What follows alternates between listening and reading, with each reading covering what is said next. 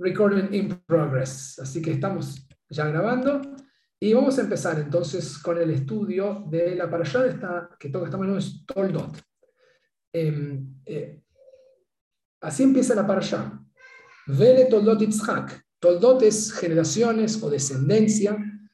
Y esta es la historia o las generaciones de Itzhak. Itzhak ben Abraham. Itzhak, el hijo de Abraham. Y como dice el texto después, Abraham Oliret Itzhak. Lo cual esto da pie a que es como que digamos, y ahora vamos a contarle la historia. En Argentina ustedes conocen, sí, obvio que lo voy a decir, que no culo que sí, pero Charlie García todos lo conocen, ¿no? ¿Saben que Charlie García tiene un hijo que es músico?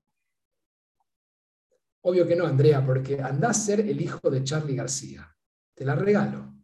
O sea, no es fácil que tu papá sea tipo lo que vos querés ser o lo que vos te gustaría ser. No es fácil ser el hijo de, si yo fuera rabino, el hijo de un gran rabino. O sea, tenés que tener como que lo que carga arriba tuyo es heavy.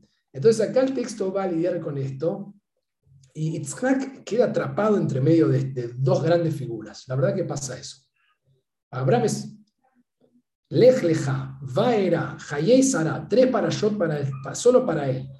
Cambia su nombre, aparece una Hei. Jacob también tiene experiencia varias para yo, para su historia. Se llama Israel.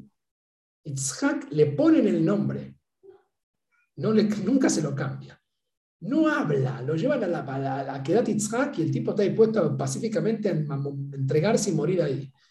Em, no le pasa nada. Le presentan a Rivka, ni, siquiera va a buscarle. El papá se encarga de traerle a alguien y, casarlo al pibe. Y no, conocemos nada y no aparece, aparece un poco ahora, una historia que es irrelevante, está para allá, para allá, es su para allá, no le pasa nada. Hay hambre en la tierra, dice, había hambre, como en los tiempos de Abraham, es todo como referencia a Abraham. El tipo, ¿qué es lo que hace? Destapa los pozos que había hecho su padre, o sea, no hace nada, o sea, todo como que no tiene, no tiene personalidad este sujeto, muy difícil Y le pone el mismo nombre. Y le pone el mismo nombre, que o sea, es como una voz, que hace, hace algo con tu vida. Eh, ayer hice en una, en charla exactamente lo contrario con esto, que es una enseñanza de, para usar para algunos maestros, él representa Istapkut, el atributo de la simplicidad, el atributo de la suficiencia, el atributo de, ¿quién te dijo que tenés que cambiar el mundo, hacer una revolución? O sea, a Bejelko y, y andar a vivir así. Y que él representa un estadio, que cada revolución requiere un periodo de estabilidad para después volver a cambiar. Y él representa la estabilidad entre las transiciones. Hay unos que lo leen así y lo ven como en realidad un gran patriarca. O sea, lo que él hizo fue mantuvo la tradición, que no era menor, casi lo mata el papá clavándole un cuchillo y así todo el tipo sostuvo esto y lo pasó a la siguiente generación. Y mantiene, y Jacob es el que va a hacer como otro, otro nuevo, otra nueva revolución. Entonces es un personaje complicado. Y Art Green, de alguna manera, y, y el Aparashat Toldot empieza contándonos la descendencia de él y dice, este es Itzhak, el hijo de Abraham. Abraham tuvo Itzhak, viste, como la misma vuelta, dale, dale, porque no vale nada, solo eso. Y automáticamente dice, y Rivka quedó embarazada y toda la historia se va para Esab y Jacob, la famosa historia de que le roba la primogenitura y que después lo engaña y le roba la bendición. La estrella es Jacob. O sea, Isaac pasa a un segundo plano, en dos minutos ya, ya está, esto es todo lo que te parece Isaac. O sea, Entonces, Art Green en la introducción va a traer esto, va a empezar a decir, y les leo la introducción, a pesar de que el texto bíblico de esta sección está digamos, enfocada principalmente en la historia de Jacob y Esab, encontramos que de alguna manera Naim no ha terminado su tema con Abraham y con Itzhak. O sea, lo interesante es que siendo Itzhak alguien totalmente irrelevante, Naim no se va a meter en Parashat Toldot, no se va a meter con Jacob y Esab, pese a que todos van a esa historia, porque es la historia. Pero él tiene algo que no le termina de cerrar, que quiere darle todavía un poco más a Jacob y a Itzhak. Dice, permanecen centrales durante todo su comentario. Esto en parte, dice Arklin, es el resultado de la primera línea del comienzo de la, sección, cuando comienza diciendo, estas son las generaciones de Isaac, el hijo de Abraham. Pero esto, dice Arklin, también es porque Isaac, tal vez el más misterioso de todos los patriarcas, no ha recibido todavía su merecido de, espacio y de desarrollo. ¿no? Este es lo que dice Art Green. Estoy leyendo la introducción al comentario. Ahora vamos a ir a, Artwin dice, segundo, dice, muy poco del carácter de Itzhak o de los eventos de su vida quedan registrados en la Torá. Lo vemos como un joven en el monte Moriah y lo volvemos a conocer de alguna manera cuando ya es viejo y ciego y está dando bendiciones a sus hijos. Los intérpretes posteriores y particularmente los místicos van a intentar compensar esta ausencia. Itzhak, ellos van a decir, representa el lado oscuro de Dios. Volvemos por un instante a lo que hablamos al principio, de esto de las dualidades, de no pensar en Sara como mujer y cuerpo, sino quiero hablar del cuerpo y el espíritu, lo voy a poner en Sara y en Abraham porque me sirve para la construcción de mi argumento. Quiero hablar de lo oculto y lo manifiesto, voy a ponerlo en la mitzvah, que la palabra, cuando la revelo, el opuesto de que vimos en el Aleph Bet, de la Mem es la Yud, de la Tzadi es la Hei, y en ese juego de opuestos, cuando cumplo la mitzvah, develo lo oculto de la divinidad. Quiero jugar con opuestos, voy a encontrarlo en el texto. Entonces, acá tenemos una nueva aparición. Dice, es el lado oculto, el lado oscuro de Dios, la fuerza divina que se manifiesta en lo que llama din, que es juicio, y rigurosidad, en contraste con Abraham, que representa Gesed y Rahamim. En el cuerpo del, cuerpo del, árbol cósmico de la Sefirot, el lado derecho siempre es Gesed y Rahamim y Abraham es la figura. Y el otro lado, que es Din, que es juicio, es Yitzhak. En el mundo de, del punto de vista del misticismo, las dos energías son necesarias. Puro Gesed, puro amor, puro Abraham no sirve. La pura bondad no construye nada. El puro juicio no dejaría a nadie en pie. Lo que se necesita es que el juicio esté siempre con... Entonces el punto va a encontrar en el medio, que si no me equivoco, si no me equivoco es Tiferet. Tengo que fijarme el árbol de la Kabbalah, no lo tengo en mi cabeza acá, pero creo que es Tiferet, donde que se necesita esta relación. Tiene que estar mediado din, juicio, y Gesed y amor tienen que estar eh, encontrándose en un punto medio. Un juicio sin algo de misericordia, compasión, sería letal. Si nosotros nos juzgaran solamente sin ningún tipo de compasión, recuerden la metáfora de Yom Kippur, Avinu, Malkeinu. ¿no? Queremos las dos, como un padre y como un rey. No me dejes una sola porque eh, no me sirve. Pura bondad no sirve. Entonces, acá tenemos una nueva dualidad, una nueva integridad, un nuevo opuesto cuyo esencia ambos lados son verdad, como decíamos al principio. Es verdad que creemos que hay algo material, algo espiritual que no entendemos. Es verdad que sentimos que hay algo que se manifiesta, pero en lo manifiesto hay algo que permanece oculto. Una forma de saberse religioso es creer que a pesar que la ciencia avance, siempre habrá algo que nunca entenderemos del todo. Si uno cree en eso, uno es una especie de religioso, digamos. Este, siempre habrá algo, siempre habrá un misterio, siempre habrá algo oculto que hay que develar, en cada interpretación, en cada encuentro. Entonces estamos jugando con opuestos, acá aparece uno nuevo. Itzhak representa como una fuerza más oscura de Dios, que no es la fuerza del amor, sino una fuerza de eh, el, juicio y la rigurosidad. Entonces Argwin va a decir, ellos eh, notaron esto, los místicos, eh, en la fuerza, digamos, de alguna manera demoníaca de esta energía, que va a adquirir su personificación en Esav, en el hijo de Isaac. Va a venir esa, como va a ir bajando esa línea, eh, que dice que es como una perversión de la justicia divina que emerge con rigor y que demanda eh, compasión para ser temperada, para ser templada, digamos, necesita algo de ese control. También vieron de todas maneras, dice, que así como el padre sabio aprende, la firmeza de Itzhak en algún punto también representa una, una forma de compasión divina. Está diciendo esto, ¿no? Cualquiera que es padre en ese sentido sabe que eh, ser rígido y tener, en el buen sentido de la palabra, que nuestros hijos nos teman un poco, es necesario. O sea, es necesaria, vamos a lidiar con esta dualidad. Eh, esto, este va a ser el tema que va a ir como impregnando este estudio, que es la idea de eh, ahora lo va a decir Art Green, entre, entre parte de todo eso, la necesidad del amor y la necesidad del temor, que son dos esencias que tienen que existir. Voy a cerrar mi WhatsApp porque me está Es raro, en todo caso, la denominación de Dios como una fuerza eh, oscura es súper raro. Sí, mira, así lo, él puso, sí, the darker side of God, el lado más oscuro de la divinidad. Así lo llama Art Green, no sé qué, a qué está aludiendo, pero lo vieron como ese lado. Y esta es la enseñanza. Miren, yo les voy a contar de qué se, Creo que nos ayuda, que, que nos ayuda. Sí.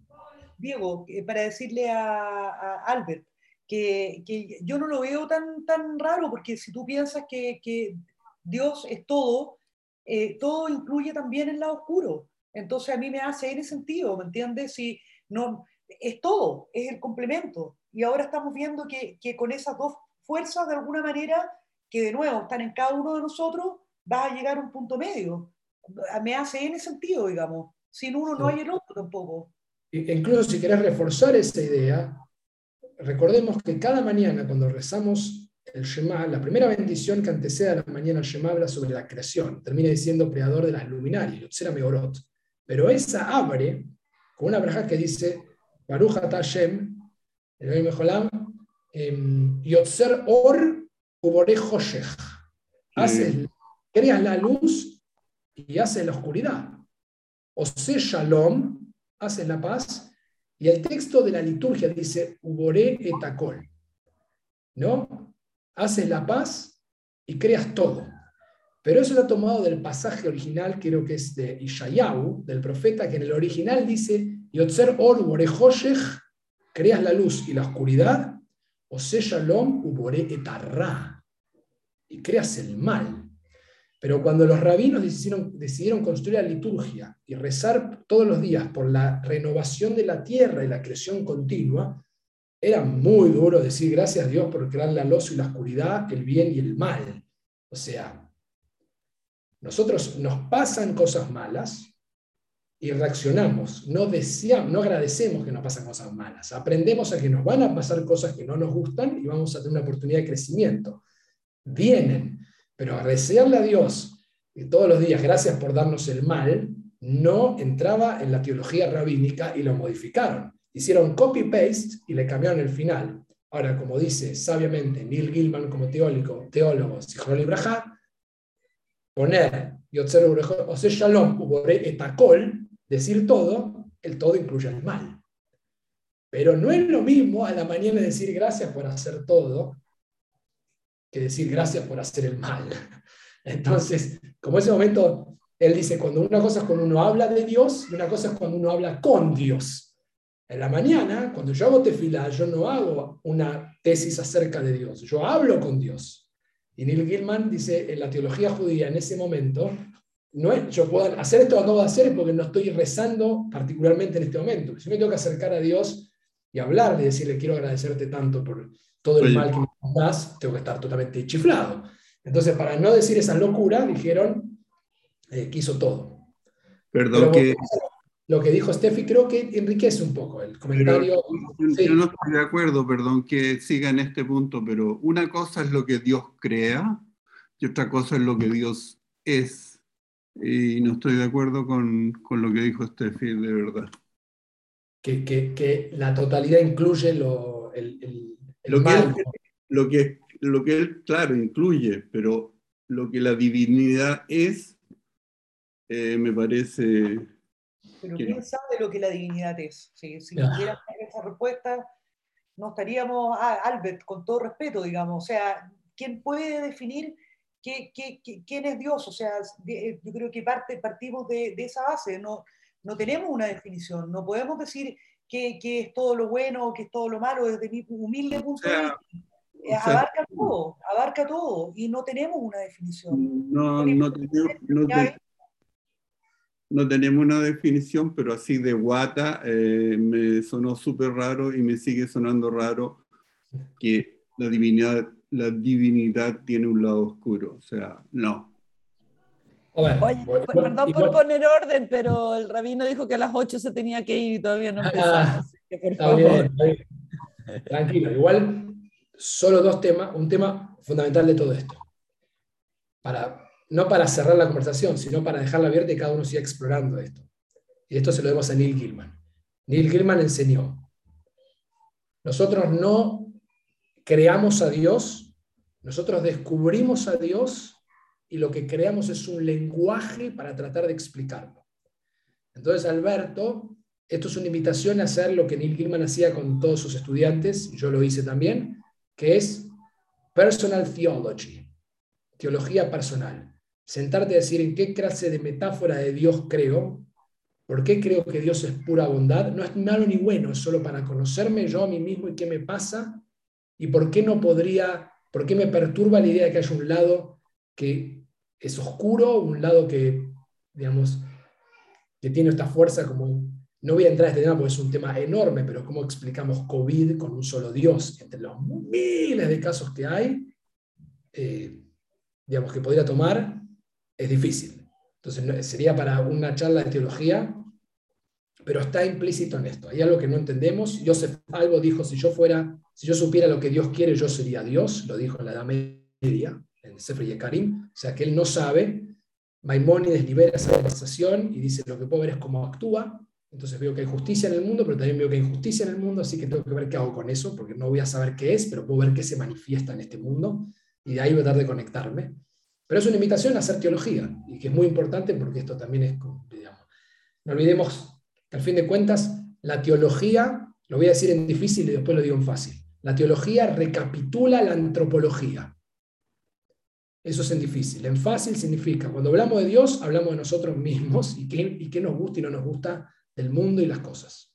Entonces, trabajar en eso y explorarlo es una gran herramienta para desafiarse y crecer de la espiritualidad. Eh, cierro paréntesis, pero podríamos eh, hacer una buena clase sobre eso. Art Green sigue con su introducción al Mary Night y dice, nuestra sección, que es lo que vamos a hablar hoy, abre, con una pequeña enseñanza sobre el poder paradigmático de los patriarcas. Son ellos los que nos muestran el camino que lidia hacia la elevación y la transformación del mal, lo cual representa, al fin de cuentas, la tarea central de la vida religiosa. Interesante, o sea, ¿de qué se trata ser religioso? Según es, es encontrar el camino para elevar y transformar el impulso maligno que tienes dentro tuyo hacia algo positivo. o sea, y esto Dios lo dice en Bereshit, los seres humanos son malos desde la creación, está escrito literalmente, Dios lo pone, en, o sea, en la boca de Dios en la Torá, Dios dice, me doy cuenta que esta creación que creé, en el fondo, por naturaleza, son egoístas, piensan en ellos mismos, y tu trabajo espiritual es cómo llevar ese mal y elevarlo hacia una moral. Y es la tarea de una vida religiosa. O sea, de golpe parece simple, pero es la tarea, en, serio, que es una de las tareas principales de lo que hacemos en la búsqueda de la espiritualidad, a través de la mitzvah, a través de la lajá, incluida la gadá, o sea, del relato de lo que representa esto, el significado de la práctica de lo que representa. En lo más simple que puedo decir en este momento es, mirándome en el video, es que tengo una equiparrio de mi cabeza para recordar que mi ideología y mi pensamiento no es lo último en este mundo, sino que hay algo por encima mío y yo no soy lo último. Y aceptar eso y vivirlo lleva una vida entera. Y va y viene. Por momentos se pierde, por momentos vuelve. Entonces, en esa frase sola, Art Green dice, acá es la tarea de la vida religiosa. Al fin de cuentas, una forma de entender qué es una persona religiosa, una persona que está tratando de encontrar algo por encima de su mismidad para ordenar su vida y que tenga sentido. Entonces dice Art Green, el gran enemigo, según Meore Naim, es, ¿quién es el, peor enemigo en esto? ¿Quién piensa que puede ser? ¿Quién es el peor enemigo? Bueno, Steffi dice uno mismo, claro, pero ¿qué, qué, qué, atributo uno mismo? ¿Qué cualidad uno mismo? El egoísmo, el ego. El ego, sí, yo también pensé en el ego. Miren, acá es interesante. Ya digamos, como hoy vamos a cortar a las 8 en punto, le voy a tirar la solución y vemos cómo lo construye Murray Naim. Para Murray Naim es la, eh, el resignarse, que puede tener algo de ego, pero miren cómo lo ve. Mimi me hace cara, resignarse, resignation. es el sentido, dice Art Green, de que el mal o la cualidad indeseada en la persona es producto del azar o incluso mismo de la divinidad y que no puede cambiarse. Yo soy así. El, famoso soy así, es como la antítesis de lo que cree la teología judía en la Teshuvah de Yom Kippur. El que dice yo soy así, un judío no tiene sentido que diga eso. Porque toda la estructura de Yom Kippur es, no, justamente hay un día para que vos tomes conciencia de que no sos nada de lo que vos pensás. Si en algún momento vos te definís, eso es una idolatría. No podés ser ningún pensamiento de eso. Y si vos decís, yo soy así, Dios me hizo así, para él, para Inaim, esa es la peor fuerza que habita dentro tuyo porque es la resignación. Existe resignación, ¿no? ¿Se dice así? Sí. Ok, en inglés es resignation, pero no, me acuerdo sí. Que es básicamente el es construirte una idea de que uno es así y creer que es verdad esa idea, como si fuera verdad, idolatrarla, ese pensamiento, congelarlo y decir, Dios me hizo así. Eso es el lado oculto o el darker side del mal que habita dentro tuyo, según Meora y es tu peor traba para la espiritualidad. Todavía no vimos ni cómo lo construye esto desde la para allá.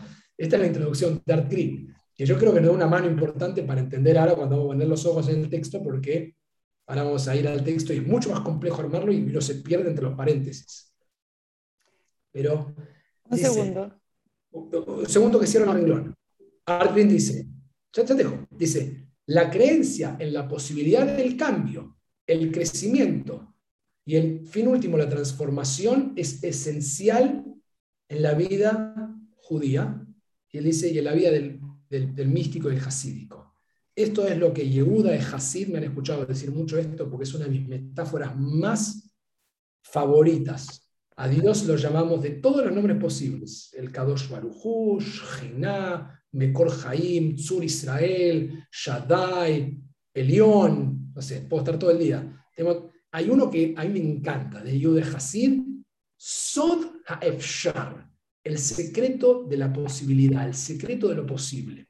Cuando vos podés imaginar en tu mente que donde estás hoy no es donde vas a estar mañana y podés estar en una situación diferente, eso, Yehuda Hasid dice, eso es Dios. El, secreto de lo posible. Aparte, me encanta ese nombre. Soda Efshar, que es como es esto que dice, ¿no? La, creencia en la posibilidad del cambio, del crecimiento y la transformación última y continua de la vida. Que nos pasa a todos todo el tiempo, que caemos en situaciones y decimos, mira, la verdad que nos... ¿no? Si lo pongo en términos modernos y actuales en filosofía del lenguaje, Wittgenstein, él decía que nosotros creamos nuestros propios enredos mentales. Y después que los creamos y que nadie los ve, pero en nuestra cabeza tenemos un enredo mental tremendo, nos pasamos el resto de la vida tratando de desenredar el enredo mental que nos hicimos. Y eso de alguna manera es esto de eliminar el soft a o sea, es como quedarte enredado en tu mente con algo que nadie ve, producto de tus pensamientos, y te lo narras todos los días y y, vuelve y vuelve y dale, que te dale, y es un enredo que está tratando de desenredar y que nadie lo ve, pero adentro tuyo es la verdad absoluta de lo que está pasando y no sabes cómo pagarlo. Y, te, vos estás convencido de que está pasando eso. Y, no sé, yo no veo nada de lo que me habla. Y cada uno tiene su enredo mental. Entonces, para él este es el gran enemigo de la transformación de la vida religiosa, de la posibilidad de, creo, encontrarse con ese Abraham Abraham.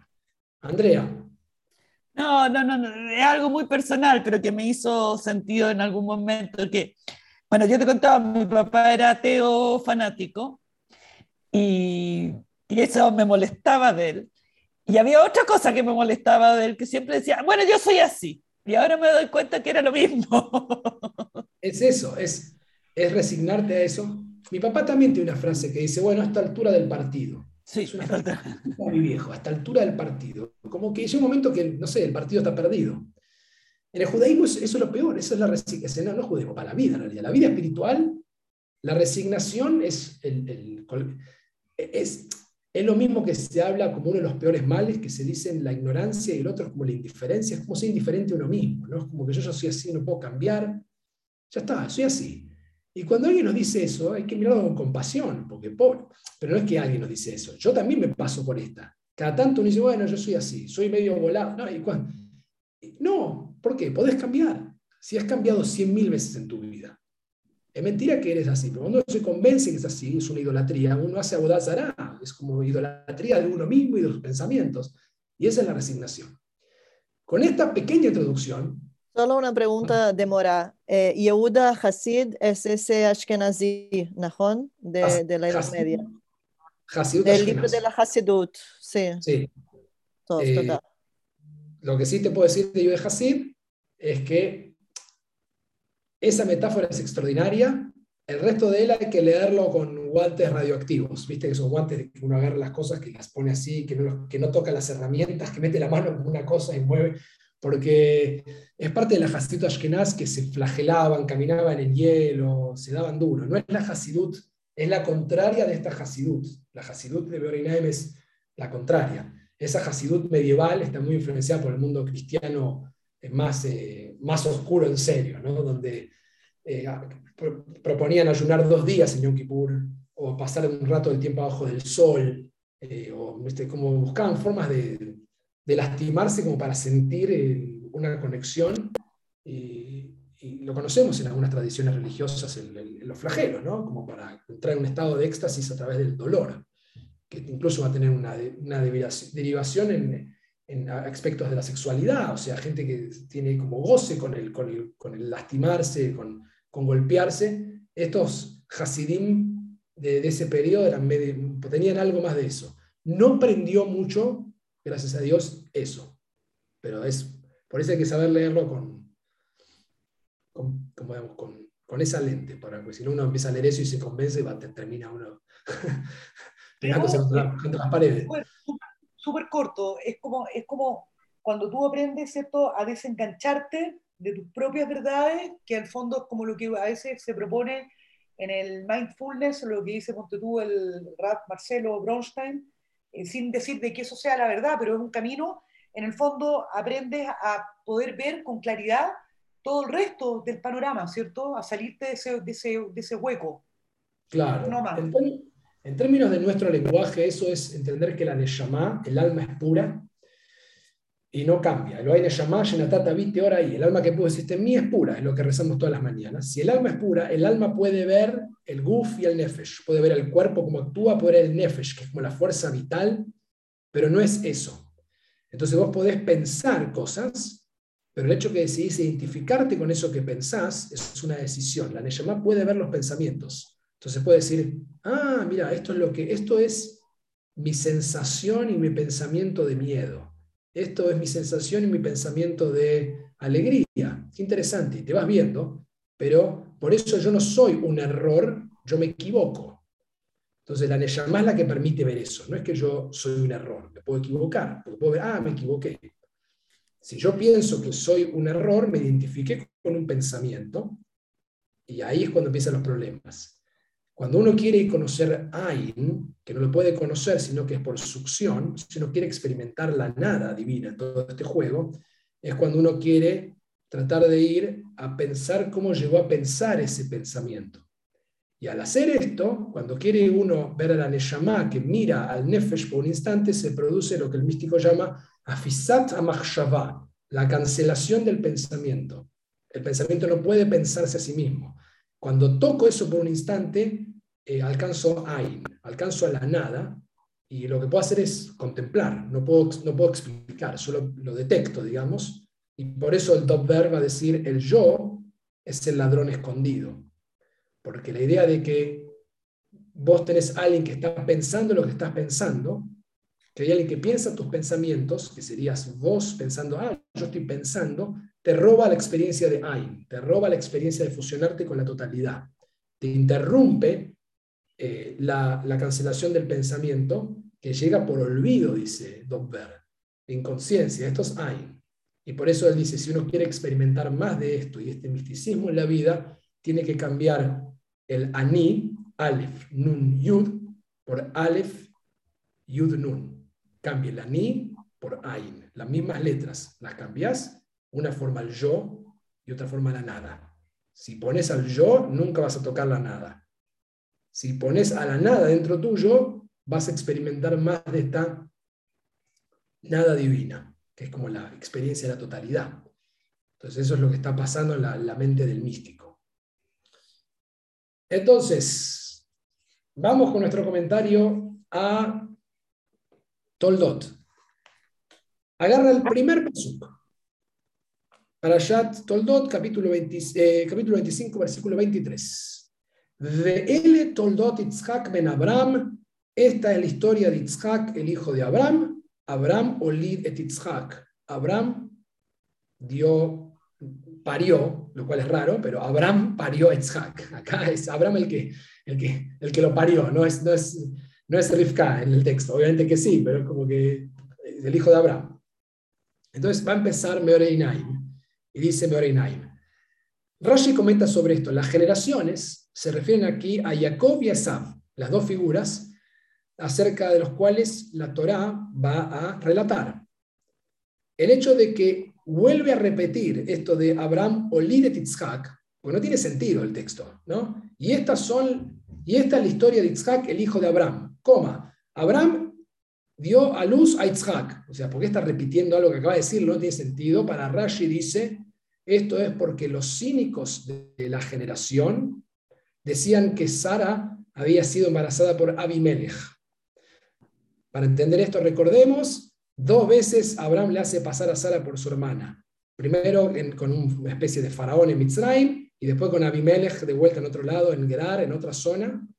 Y las dos veces Sara pasa la noche con otro tipo y dos veces Dios tiene que meterse si no la toques a ella, dos veces la misma historia.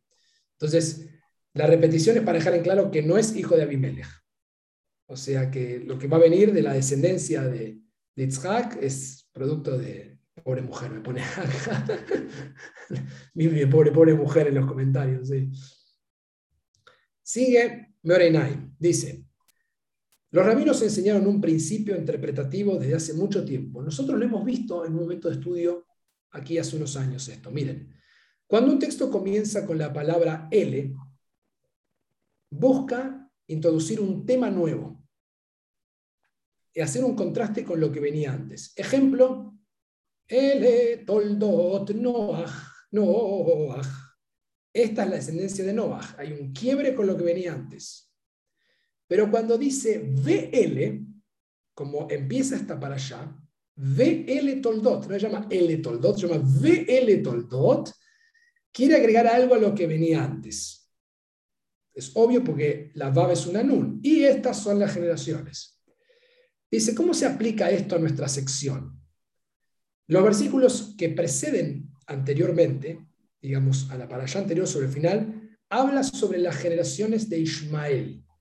De hecho, como termina Parashat Hayei Sarah, termina hablando de Ismael y su descendencia, el primer hijo de Abraham, o sea, el hermano de Isaac. ¿Cuál es la descendencia de Ismael y los ismaelitas? Es va a contar hasta el final de qué se trata. Y dice, eh, uno claramente esperaría encontrar aquí un L. Estas son las generaciones de Itzhak, un contraste con esto. Como esto diría, acá empezamos con otra historia. Esto no es la historia de los ismaelitas y todo eso. Acá tenemos una nueva, eh, el nuevo pacto va por acá, va por, por Itzhak. ¿No? Dice, tenemos que comprender también, dice, cómo esto se aplica no solo a esta historia, sino a cada persona, ya que tanto los libros como los sabios nos enseñan que toda la Torá se aplica a cada persona en cada tiempo. ¿no? Entonces, estamos volviendo a esta idea que decíamos de las dualidades, ya se metió en tema. O sea, acaba de decir, acá hay algo, acá está Ismael, está Isaac, y esto no está desvinculado, son hermanos, son la misma sangre de Abraham, y esto sigue. Hay algo que porta de los ismaelitas, le guste o no, Itzhak en su sangre, porque es el hermano de Abraham, aunque sea con otra mujer, pero es la sangre de Abraham. Y por eso el texto dice, Abraham o Itzhak, y no Sara o, Agar. No fue a las mujeres, fue por el lado paterno. Entonces dice, es bien sabido, dice Berenaim, que los patriarcas son la Merkabah. ¿Qué significa esto? Merkabah es carruaje. En el mundo místico, especialmente en lo que se llama eh, Masé Merkabah, los viajes de la Merkabah, influenciado por el texto de Ezequiel, el profeta, quien tiene una experiencia mística apenas comienza el libro de Ezequiel, tiene una profecía. A una vez, si uno tiene un tiempo, leanla, van a ver que no se entiende nada lo que pasa al principio, es un texto recontra místico. Pero él ve una especie de carruaje celestial donde está, que, ve un, trono con la figura de Dios sentado, una cosa, ve otra descripción. El Masé Merkabah eran los viajes místicos, y lo que hace Murray Naim, y esto creo que lo vimos en un estudio anterior de Murray Naim, se lo asignan los patriarcas, no al viaje, sino a las figuras. Las figuras son el viaje. Aprendemos a hacer Merkabah, a, este, a, entrar en este vuelo místico a través de lo que de los patriarcas nos enseñan y viven nosotros. Entonces, de esta manera le está anclando a la tradición y a los patriarcas su propia descendencia, digamos, o su propio viaje místico. No es que se me ocurra a mí, sino que viene de, de, la historia de, mis antepasados. Dice Meorinaim, ya que el hijo es como una especie de miembro del padre, es una parte del padre, nosotros somos los pies de este carruaje divino. ¿Por qué? Porque enseña la Torá y cita un pasaje de Shmot que dice 600.000 personas a pie. Como iban marchando esto es típico de los rabinos, se encuentra un pasuk que le calza y dice, como habla de los 600.000 a pie, son las 600.000 almas, esto es la descendencia, y a pie, nosotros somos el pie del de, de, Abraham y de la descendencia, y eso está en cada uno de nosotros. Dice, no solo ellos, sino que nosotros venimos portando esto. Entonces dice, es el Padre el que da a sus hijos la belleza, la sabiduría y la fuerza. Y esto también es la herencia de aquellos que sirven a Yud Hei dice, trae un pasaje de Isaías. Es decir, su pueblo que ha recibido la tradición de sus padres celestiales, ¿no? como todos, está como democratizando esta experiencia para nosotros también. La Torah dice, sigue Meroinaim, eh, Adonai Eloeja, lo conocemos todo el pasaje del Shema, el primer párrafo, amarás a Adonai tu Dios. ¿Cómo es posible amar a Dios? Dice, si ni siquiera puedo concebirlo. Abraham, nuestro padre, fue el que nos regaló la cualidad del amor como una herencia para que podamos experimentar ese amor hacia lo divino. ¿Ok? Porque así todo lo amo. ¿Cómo puede ser que yo ame algo que no conozco? Porque pervive en mí el Gesed y el Rahamim, la bondad y el amor de Abraham. Algo de mi ADN viene de Abraham, que Abraham tenía esta cualidad, amaba. Y como amaba, tenía esta cualidad y eso se fue transmitiendo. Yo soy el pie de estos milenios y llegó a, través mío. La Torah también dice, vas a temer a Dios. Entonces dice, esto también parecería imposible. Sin embargo, es Yitzhak, nuestro patriarca, que nos dejó esta cualidad del miedo. No es una casualidad que está haciendo Itzhak es el que casi lo acuchillan en la queda de. Él conoce lo que es tener miedo de Dios, o sea, más que cualquier nosotros. Entonces, en nuestro ADN espiritual ha bajado el temor y ha bajado el otro lado. Estamos con la dualidad, ha bajado ese lado del temor hacia lo divino, el temor reverencial. Recuerden que esto no es pánico, esto es temor reverente. ¿no? Y lo mismo también es cierto, dice, con él, cita un pasaje del libro de Crónicas, que dice, da, conoce a Adonai el Dios de tus ancestros, y sírvelo. Y este es el secreto de la habilidad del Da'at, del conocimiento, del saber que recibimos de Jacob. ¿Por qué Jacob? Él se queda dormido, se levanta y dice, Ajen, y Adonai Él es el que conoce, él es el que tiene experiencias de conocer a Dios a través del Da'at. Entonces, dice, o sea, del, Dios, lo que acabo de decir en Ibrit es, me levanté y dije, Dios estaba en este lugar y yo no me di cuenta, o sea, yo no lo sabía. Él está buscando a través del conocimiento, de la experiencia del... Miren, la sutileza y la belleza de Naim, de atribuirle a cada patriarca una experiencia por lo que ha vivido en su vida y cómo nosotros eso va a pasar en nuestro ADN desde Abraham por Isaac y Jacob hasta nosotros. Cuando experimentas el amor divino a tu lado de lo que Abraham sintió en ese amor que tenía por Dios, que hacía todo lo que Dios le pedía. Isaac le tenía temor a Dios porque su padre casi la cuchilla, entonces es un personaje muy temeroso de eso. Y Jacob es alguien que está buscando, que pelea con Dios, que trata de, de batallar y en su búsqueda tiene algo del Dat. De esta manera es como deseamos a Dios. Art Green tiene un comentario muy lindo que dice em, como que va a, intentar, eh, ¿dónde estaba? Pero es como que dice, em, como que son los tres caminos que van a estar, ¿no? Como que el camino del desarrollo del musar y las midot, muchas veces todos empiezan con la, con la humildad como el primer paso. La persona que no tiene humildad no puede cambiar, no puede transformar para Mary Naim y para Art Green, que lo va a aprender de él, los pasos son primero el amor y el temor hacia algo más grande y, y el conocimiento, la conciencia de eso. El resto para él es un comentario a eso. Sea, para Mary Naim y para los hasídicos, tu crecimiento espiritual de Midot viene porque en un momento sientas un amor profundo por el hecho de que te alimentas, vives, existes, tu corazón late, tu cuerpo hace todo lo que tiene que hacer no tienes que hacer nada, eso te quería producirte un amor enorme a la creación, a tus, a tus hijos o a la vida, a otros seres, a lo que quieras, y ese amor deberías sentirlo como el asombro primero y al mismo tiempo el, temor, la muerte, lo, efímero, lo poquito que somos. Cuando logres las dos cosas y tengas esas dos cosas, vas a usar el dat, que es la, la conciencia, el trabajo de eso, el resto es un comentario de eso. Ahora anda a trabajar las midot, ahora trabaja tu simplicidad, trabaja tu, lo que quieras. Pero esta es como la esencia, es como empecemos por, por la emuná. Quedan cuatro minutos, imposible. Vamos a dar, vamos a, dar, no sé. sigo. Los rabinos nos dicen que cuando Dios estaba a punto de dar la Torá, Él fue a los hijos de Ismael y les preguntó si ellos querían recibir la Torá. Este va, a tomar un midrash famoso que aparece mil veces, que le pregunta a todos los pueblos si nadie la quiere. Entonces le preguntó a ellos, que ellos le preguntaron, ¿qué está escrito en la Torah? Y él les mencionó, no van a cometer adulterio, y ellos dijeron, no queremos la Torah. Dios después fue con los hijos de Esab y les hizo la misma pregunta, cuando le preguntaron qué es lo que dice, le dijeron, no puedes asesinar, ellos no quieren, tampoco lo quisieron. Sin embargo, Art Green va a decir, aquí hay algo interesante, Dios está ofreciendo la Torah y ha hablado con ellos, o sea, te está contando algo de que está dispuesto a dar la Torah a otro, no es que te ganaste algo. Entonces dice, esto nos muestra que existió en Ismael un amor caído, algo que ha caído. Quiero decirles de dónde saca esto, porque es una locura. Yo digo, ¿qué es el amor caído?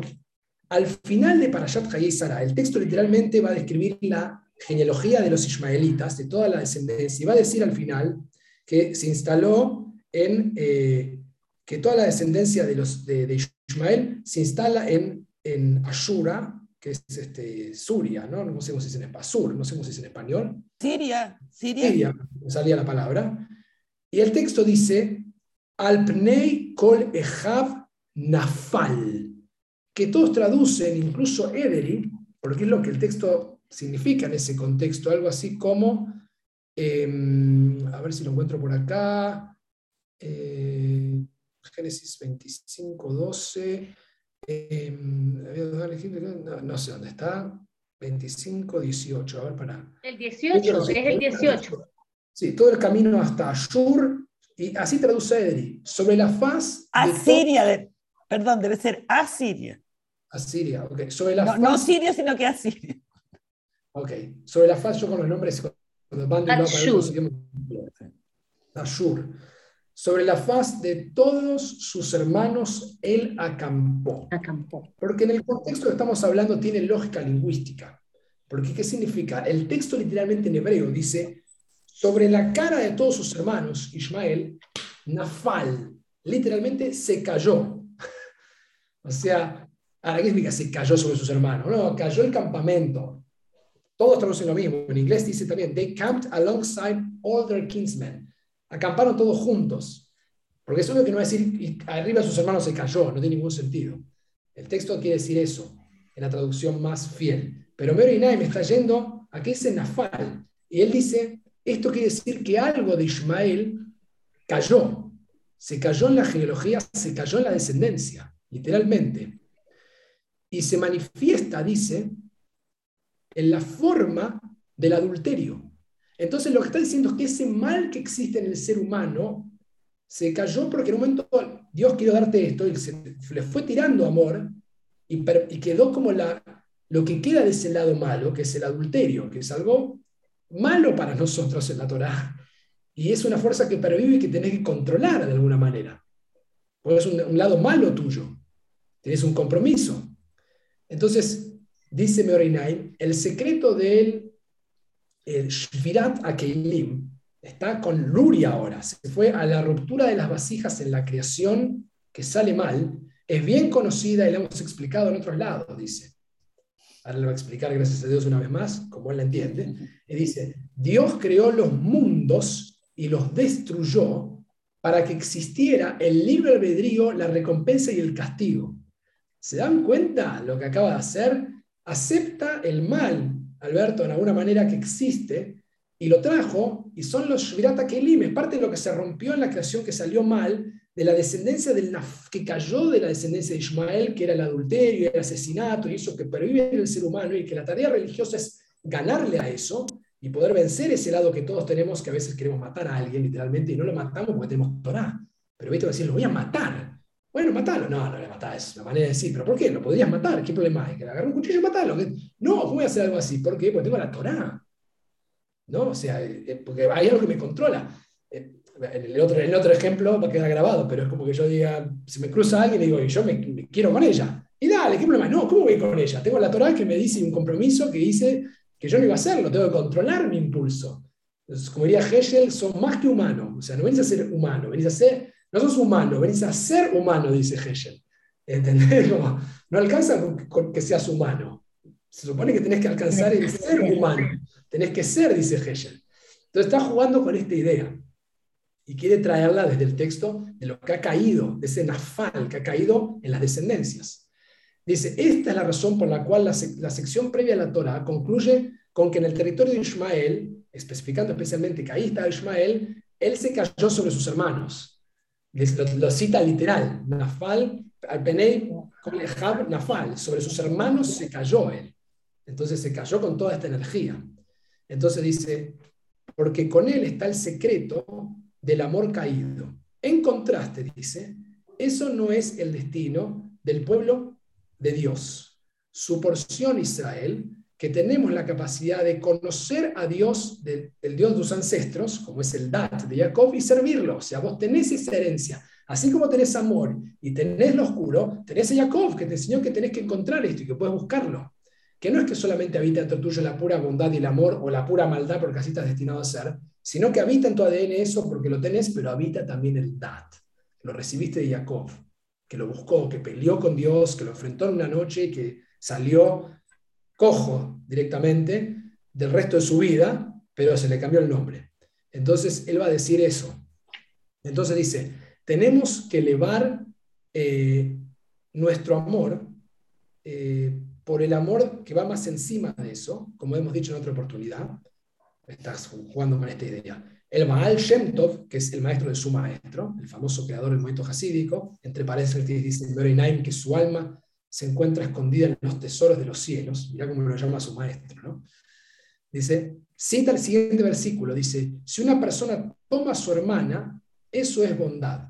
Interpretando de la siguiente manera, la mención de la bondad se refiere a ese amor caído y esa búsqueda de levantar a esa hermana, a esa compañera. Lo mismo se puede aplicar a todas las demás midot, a todas las cualidades.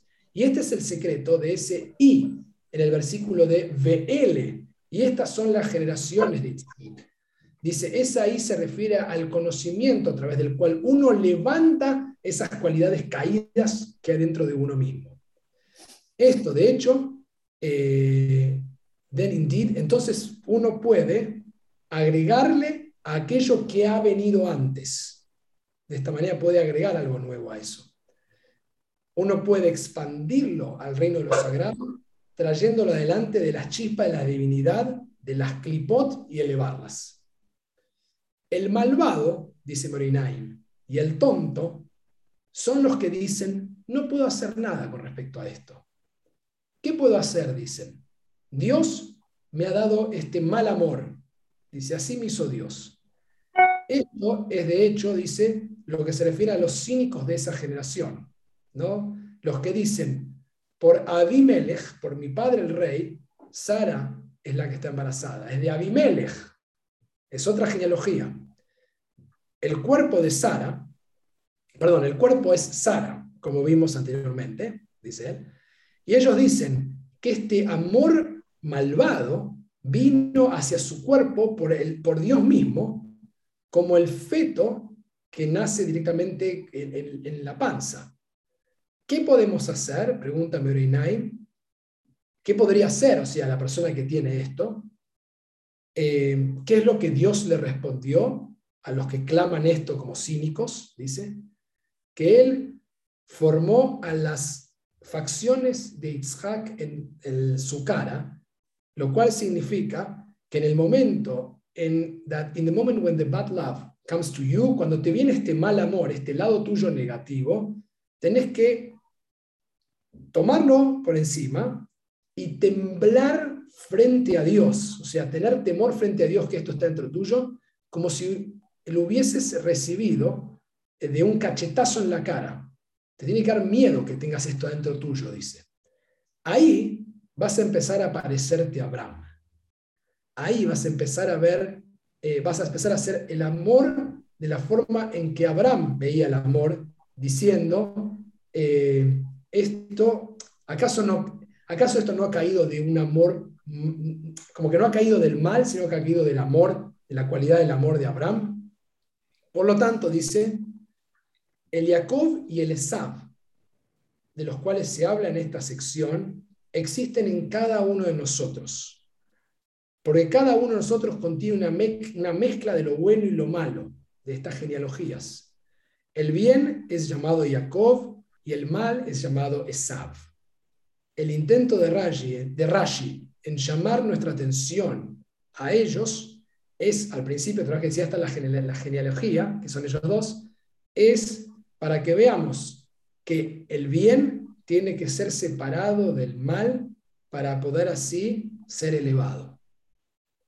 Comprende esto. Fin de su estudio. Como hace siempre, ¿no? Understand this. Una cosita cortita. Dale. Bueno, eh, ahí terminó.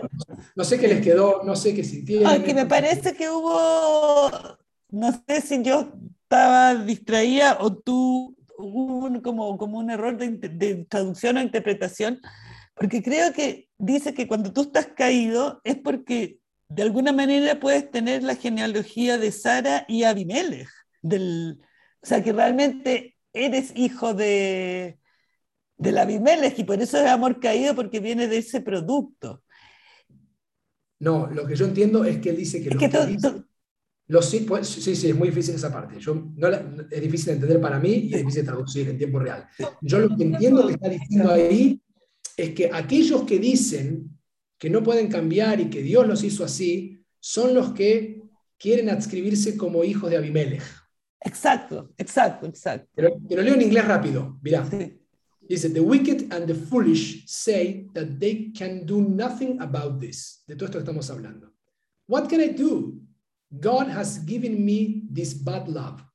These are, in fact, the cynics of the generation, los que Rashi hablaba, who said, by Avi Melech, mi papá el rey, dos palabras distintas. Avi Melech, mi papá rey, que es Abimelech.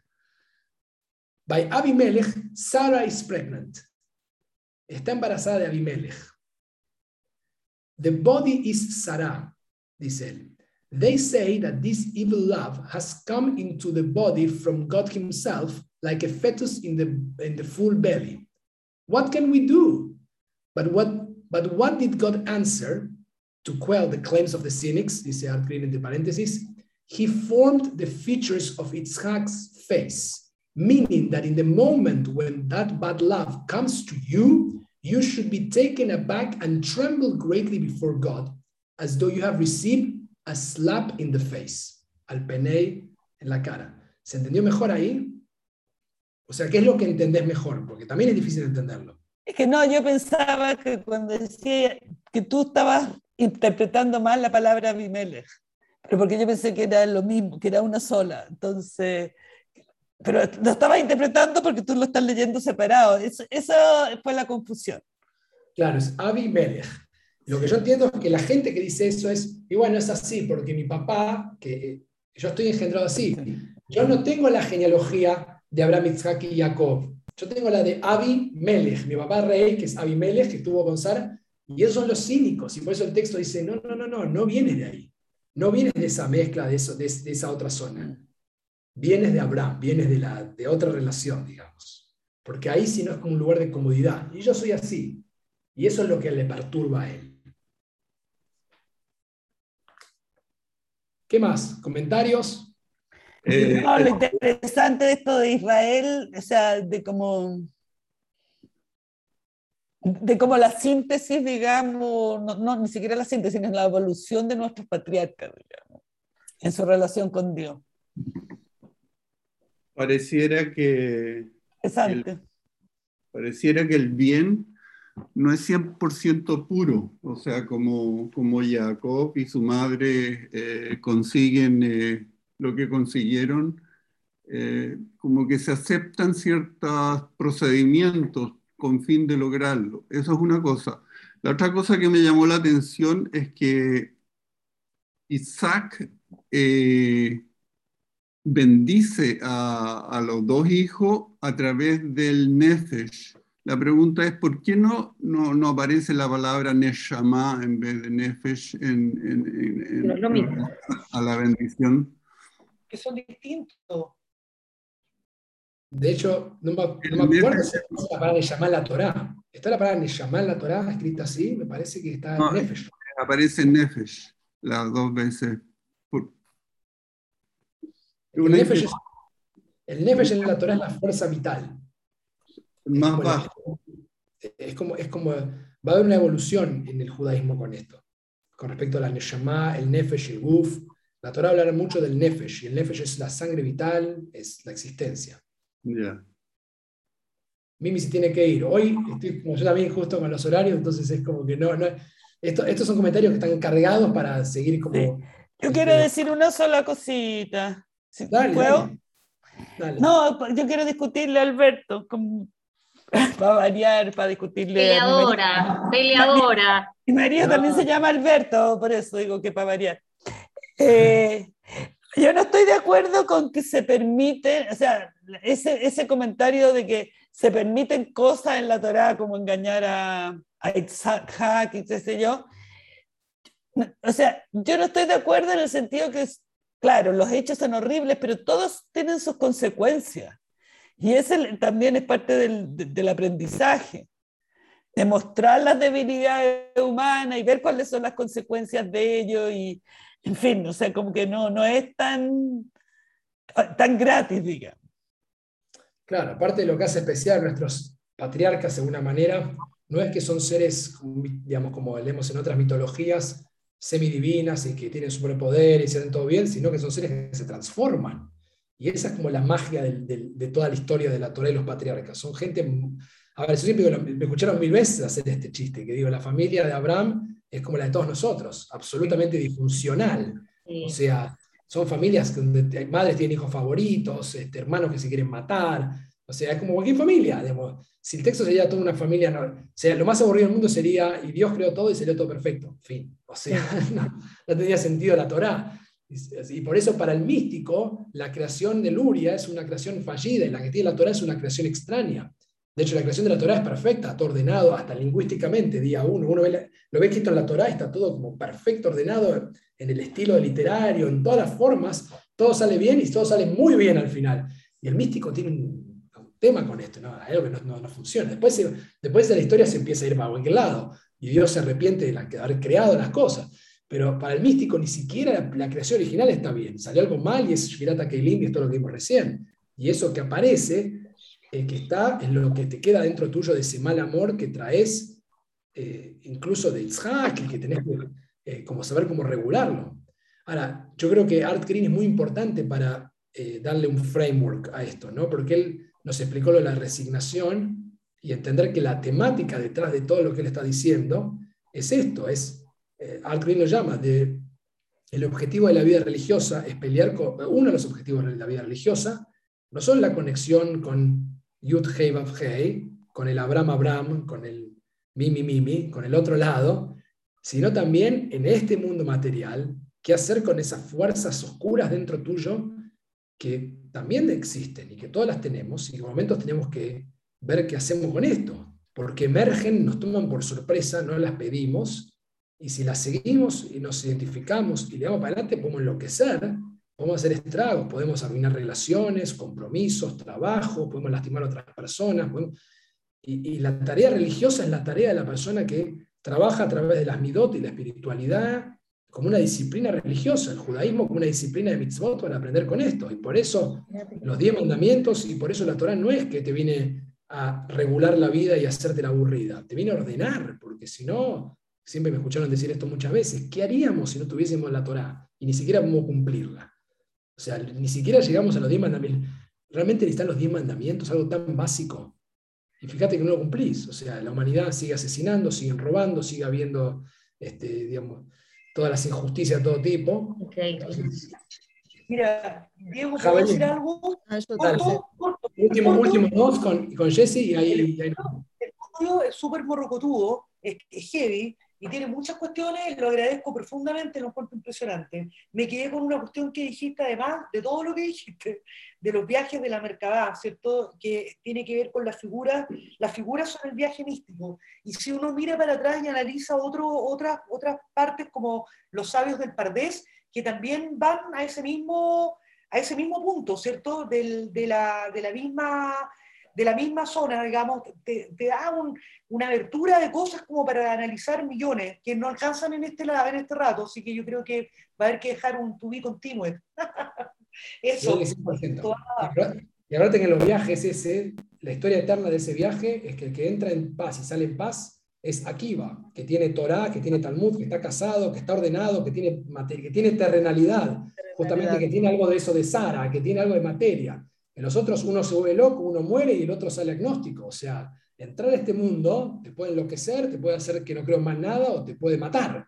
Y el único que te mantiene es que vos tenés algo interno, tenés que estar trabajando las midot. Tenés, estás, exacto, Steph, estás la midot y la mitzvah y la lajá para, para, para, para, poder entrar en ese mundo y salir entero. Entonces, Mary está diciendo esto, podés controlar. La tradición viene, la tarea religiosa viene a moderarte, viene a hacerte un gran favor, porque puedes enloquecer y no creer en nada y pensar que vos sos tu propio Dios y establecer, empezar a hacer idolatría de tus ideas. Puedes no creer en nada y, o sea, para, para cualquier lado puedes este, enloquecer con esto. Jesse, y, y me voy. Y cerramos acá. La ¿me entiendes? Tienes como esta Torah que de todos puntos de vista. Hay, mucho, hay muchos puntos que, me, que da para pensar y seguir, pero algo que me, me llamó la atención, que todo el rato ese, el bien tiene que ser separado del mal para que controlemos y podamos eh, elevarnos, siempre lo habla de uno con uno mismo. Y me pregunta acá, porque en un momento dijiste ese que se agarra a la hermana y le mira a la hermana y no sé, algo, dijiste algo así en el medio, y me quedé pensando con, o sea, entonces es el otro que no quiere, que no hace ese avodat ese trabajo personal, yo no puedo hacer nada para ayudar a ese otro. O sea, como que está perdido. Los ismaelitas están perdidos, eh, Esaf está perdido y nosotros seguimos. ¿Me entiendes? Eso me quedé dando vuelta. Si al final, ¿qué dice él? O sea, ¿qué- qué debe Entiendo la pregunta. Tendría que fijarme el texto en detalle, lo puedo bus- buscar ahora. Eh, No, no hace Sí. falta que sea ahora, pero Claro. es solo para la me quedo- Voy a hacer una cosa. Cuando eh, lo mando por el WhatsApp del grupo. Los que estén grabando y escuchando esta conversación se lo van a perder la pregunta, pero estaba ahí. Sí. Este, pero eh, lo voy a buscar de vuelta, porque está, como bien decís, lo que me gusta de Nine y me desafía es, como ustedes ven, está súper cargado cada comentario. O sea, puedes hacer stop y debatir cuatro horas, porque cada tema, el hecho de que a- a- pervive dentro tuyo el, el- el amor, el temor y el conocimiento y que habitan dentro tuyo de cada patriarca en tu ADN histórico y eso te salva de alguna manera de no tener otra descendencia es extraordinario. O sea, hay cada tema. Prefiero, Jesse, mirarlo en detalle, mirar bien el Gesed, porque Sí, gracias, porque ahí no, me perdí también con la, con la lectura. que fui muy rápido, fui muy rápido, aparte me tengo que ir. Pero Bueno, lo, lo- lo- Beso a todos.